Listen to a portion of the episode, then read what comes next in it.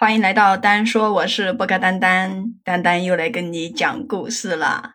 今天这个故事啊，我是在一个 A P P 上看到的，然后呢，我就来分享给你听。这个故事啊，说的是有两个小孩子，有一个人呢叫四点，他跟他的小伙伴呢，有一天呀约着写作业，写完作业以后还是下午，还挺早的，然后呢，两个人呢就去玩，骑着自行车啊。结果就玩到那个公墓里面去了。你说这两熊孩子也是的哈，你哪里不好玩，你到公墓里面去玩。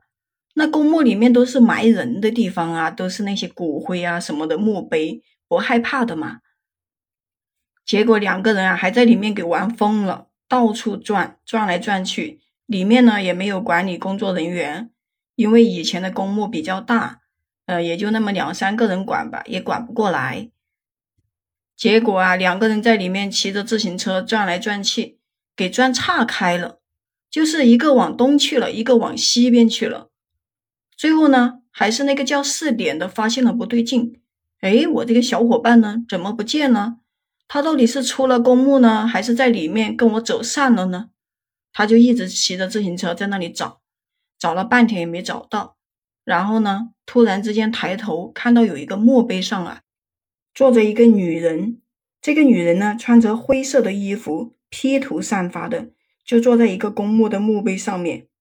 所以呢，他这个时候就发现，貌似这个女人有点不太对劲呐。然后呢，他就看见那个女人转头后就开始跑。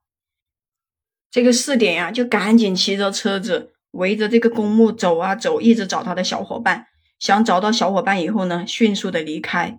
找了一会儿呢。还真的就找到他的小伙伴了，发现他的小伙伴呢就在他的前边，他就一直大喊，叫他不要往前走了，赶紧回去，说呢自己就在他的后边，而且啊前面在闹鬼。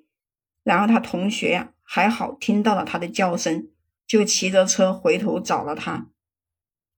他同学呢就一直听着他在那里唠叨，说这里闹鬼，然后他的脸色也不是很好。也相信了他说的话，他们两个人会合以后呢，就开始拼命的朝着原路骑车，快速的离开这个公墓。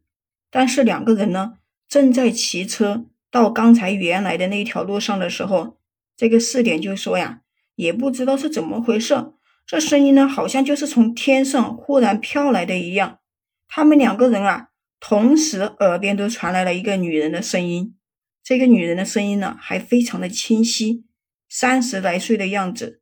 可是呢，这个声音的穿透力很强，就好像啊，她在他们耳边说话一样的。